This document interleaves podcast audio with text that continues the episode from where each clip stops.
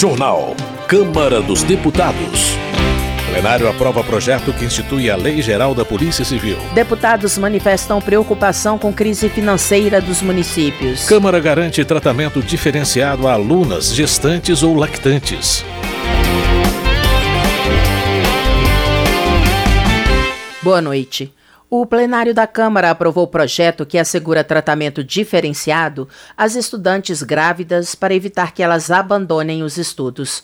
O repórter Antônio Vital tem as informações. Deputados e deputadas aprovaram um projeto que garante atendimento diferenciado às alunas grávidas ou que se tornarem mães enquanto estiverem cursando qualquer nível educacional. O objetivo é evitar que elas abandonem o curso. Entre as garantias estão o direito de fazer as provas finais, o estudo domiciliar com acompanhamento da escola, a suspensão das atividades acadêmicas por até seis meses e até a possibilidade de prorrogação da conclusão do curso. Essas medidas também vão beneficiar as alunas que estiverem amamentando e as que adotarem uma criança. O texto aprovado garante ainda que as estudantes nessas condições continuarão a receber bolsas relativas a atividades de ensino, monitoria, pesquisa ou extensão. O projeto foi apresentado pelo deputado Rubens Ottoni, do PT de Goiás, que apontou a necessidade de garantir esses direitos, hoje não previstos na Lei de Diretrizes e Bases da Educação, a LDB. Não é um direito, não está na Constituição, né, o direito à educação, mas se você não prevê os casos específicos, esse direito ele não é cumprido, ele não se estabelece no dia a dia. Esse é o propósito do nosso projeto. A relatora da proposta, a deputada Natália Bonavides, do PT do Rio Grande do Norte, destacou a importância de diminuir a desigualdade entre homens e mulheres no caso de terem filho durante o período escolar.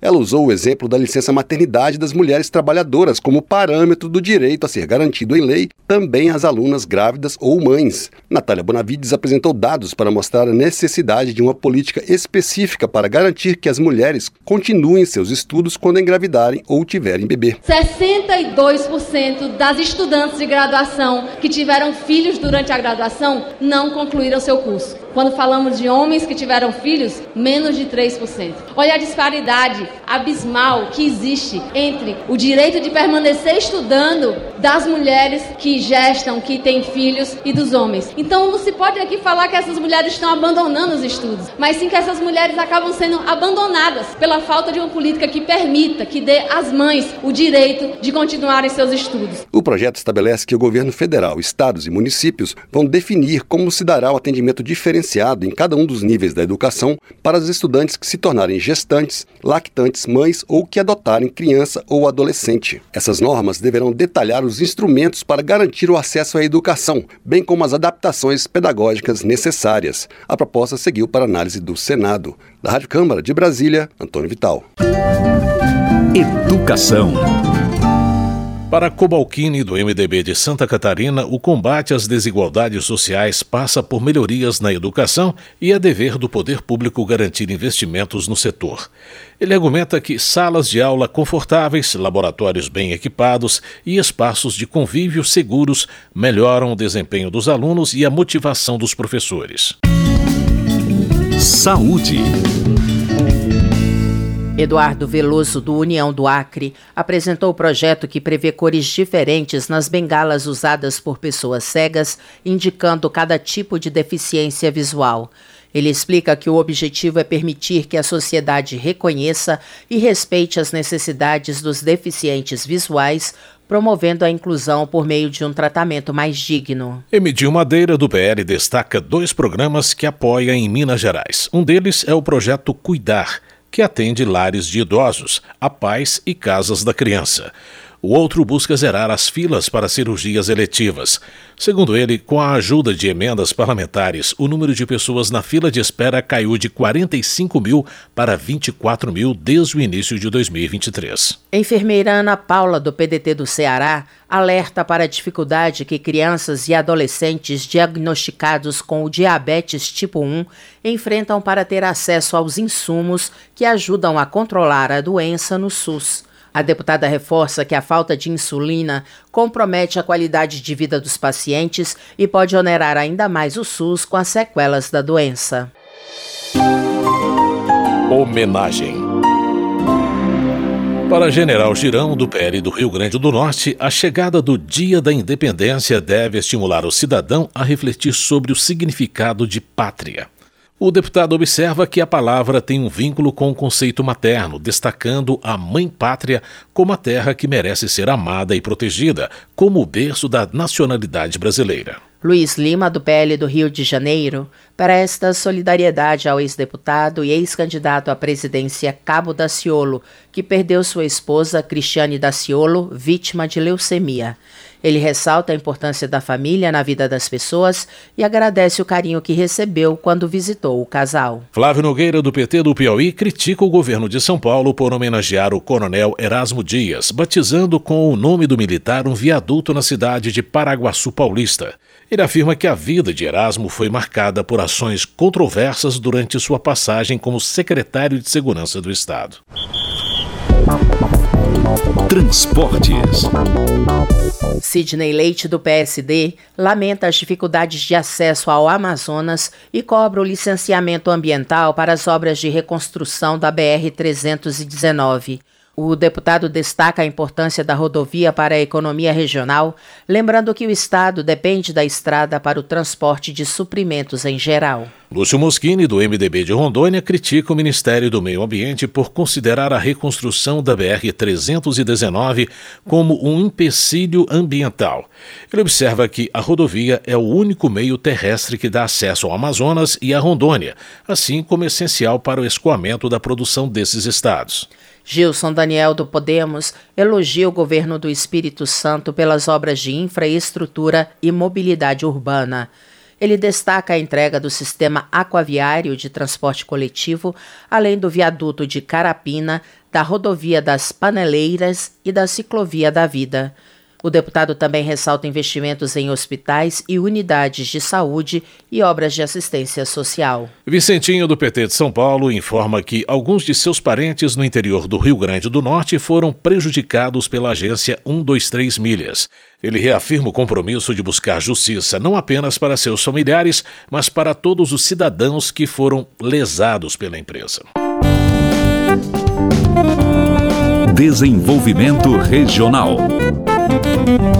Anderson Pinto, do MDB do Pará, faz um apelo aos líderes partidários para que coloquem na pauta do plenário a proposta de emenda à Constituição que aumenta em 1,5% o repasse para o Fundo de Participação dos Municípios. Ele argumenta que a medida representa um reforço de mais de 10 bilhões de reais para ajudar as prefeituras a superarem a crise. Adail Filho, do Republicanos do Amazonas, reclama da falta de compromisso do governo Lula em liberar as emendas impositivas para ajudar os municípios que enfrentam uma grande crise financeira. De acordo com o deputado, muitos prefeitos estão tendo que escolher entre pagar a folha de pessoal ou manter os serviços públicos funcionando. Coronel Crisóstomo, do PL, vai integrar a comissão externa destinada a verificar a situação dos municípios. O deputado observa que depois que o TCU refez os cálculos com base no censo inacabado do IBGE, 31 das 52 cidades de Rondônia vão perder recursos e, se nada for feito, o estado vai entrar em colapso. Delegado Marcelo Freitas, do União de Minas Gerais, critica a falta de ação dos detentores de mandatos eletivos para socorrer as prefeituras e, consequentemente, a população. O parlamentar destaca a crise financeira das prefeituras, segundo ele, resultante da queda de arrecadação e dos repasses do Fundo de Participação dos Municípios. Yandra Moura, do União de Sergipe, protocolou proposta para garantir o repasse de 10 bilhões de reais da União aos municípios. Segundo a deputada, 51% das prefeituras em todo o país estão com suas finanças deterioradas. Ela explica que parte do problema é o atraso no pagamento de emendas parlamentares. Aloysio Mendes, do Republicanos, elogia a empresa Equatorial por viabilizar o programa Ilhas de Luz. O deputado explica que o projeto leva energia elétrica às áreas costeiras do Maranhão, conhecidas como regiões praianas, ele destaca que a empresa vai expandir o sistema para 13 ilhas do município de Curupuru e gerar um impacto positivo na vida de 1.800 famílias. Padre João, do PT de Minas Gerais, destinou recursos de emenda parlamentar para atender várias áreas da cidade de Ouro Branco. Além de beneficiar um asilo de idosos, a Casa de Recuperação de Dependentes Químicos, o Instituto Federal e o campus da universidade, ele informa que também garantiu verbas para o Hospital Raimundo Campos. Delegado Palumbo do MDB de São Paulo sugere aos prefeitos de todo o país que tenham uma postura firme contra a realização da Marcha da Maconha nas cidades. O parlamentar argumenta que o uso de drogas fortalece o crime organizado e prejudica as famílias. Política. Bia Kisses, do PL do Distrito Federal, acusa o governo Lula de nomear pessoas não qualificadas para cargos técnicos. Ela cita como exemplo a escolha dos ministros Carlos Lupe e Aniele Franco para integrarem o Conselho de Administração da Indústria Metalúrgica Tupi. Ambos foram indicados pelo BNDES, que tem 28% das ações da companhia. Rodolfo Nogueira, do PL de Mato Grosso do Sul, acusa o presidente Lula de estelionato eleitoral. O deputado recorda que, na carta dirigida às famílias evangélicas, Lula se comprometia com a proteção da vida e com o combate às drogas. No entanto, o deputado afirma que resolução do Ministério da Saúde apoia tanto a legalização do aborto como do uso da maconha. Para ele, a missão do governo é destruir as famílias brasileiras. Previdência. Projeto de Bebeto do PP do Rio de Janeiro simplifica a prova de vida do beneficiário do INSS exigida pela legislação. O deputado explica que o texto prevê o uso de recursos tecnológicos, como biometria e videoconferência, para evitar o constrangimento e as dificuldades enfrentadas pelos beneficiários com idade avançada e mobilidade reduzida. Comissões. Relator da CPI do MST, Ricardo Salles, do PL de São Paulo, salienta que o colegiado revelou a existência de uma indústria de invasões de terras para beneficiar quem busca ganhos econômicos e políticos de forma ilícita. Segundo ele, a CPI mostrou como a reforma agrária foi distorcida ao longo dos anos, com gasto de recursos públicos sem resolver os problemas enfrentados em diferentes regiões do país. Justiça. O Supremo Tribunal Federal deve retomar o julgamento sobre o marco temporal ainda este mês.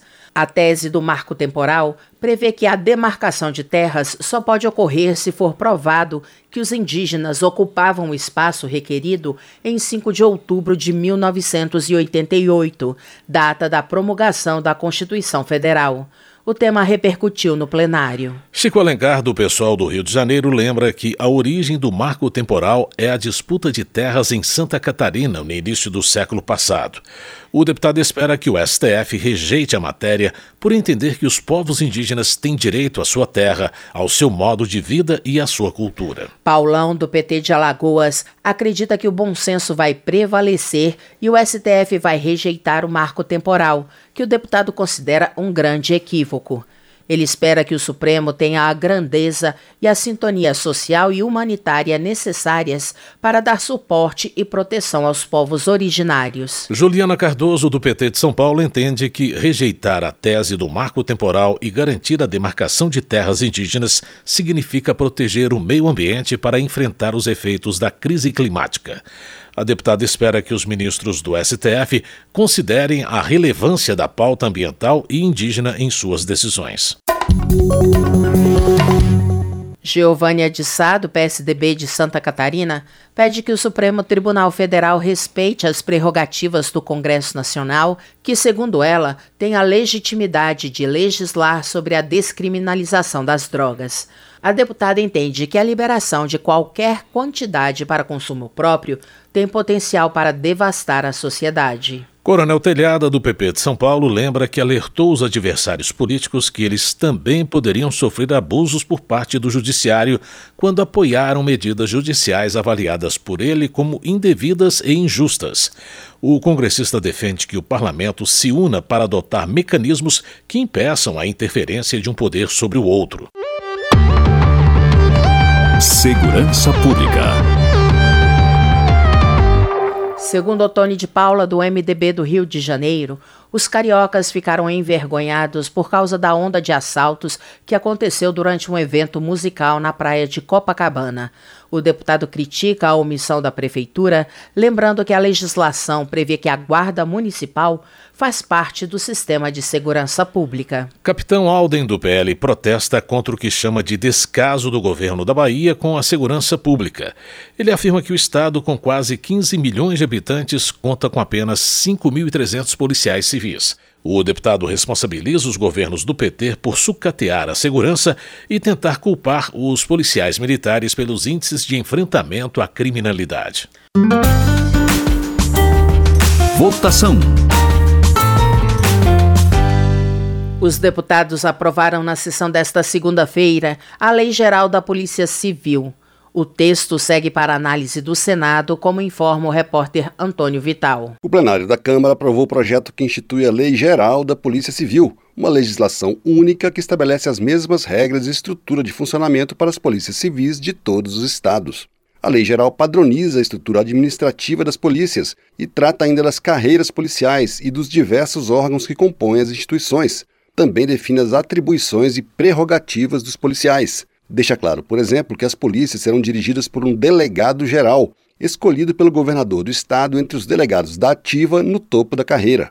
E são os delegados que têm a prerrogativa de presidir os inquéritos e investigações. A lei geral substitui o termo agente de polícia por oficial investigador, encarregado das apurações, obtenção de dados, operações de inteligência e atividades cartorárias, tudo sob a coordenação dos delegados. Além dos delegados e oficiais investigadores, faz parte da carreira de policial civil os peritos criminais. Todas as atividades são definidas como essenciais e as carreiras consideradas típicas de Estado, ou seja, não existem fora do serviço público. A lei define ainda a estrutura da polícia, que tem no topo a Delegacia Geral e órgãos como o Conselho Superior, a Corregedoria Geral, a Ouvidoria e as diversas unidades que serão definidas pelos estados. A composição do Conselho Superior provocou discussão no plenário. Deputados do PT e do PSOL defendiam a presença de oficiais investigadores e peritos criminais no órgão, e não apenas delegados, como estava no texto apresentado pelo relator, deputado delegado Fábio Costa, do PP de Alagoas. A deputada Maria do Rosário, do PT do Rio Grande do Sul, defendeu a presença de representantes de todas as categorias policiais no Conselho. Quero defender que o Conselho Nacional de Polícia, que o Conselho Superior das Polícias tenha a participação plural de todas as categorias. É este o elemento que levamos ao senhor relator para a qualificação. Para nós é impossível votar a matéria sem que o artigo 9 traga esse aspecto de pluralidade e paridade no Conselho Superior. O projeto foi aprovado de maneira simbólica depois que o relator incluiu todas as categorias no Conselho.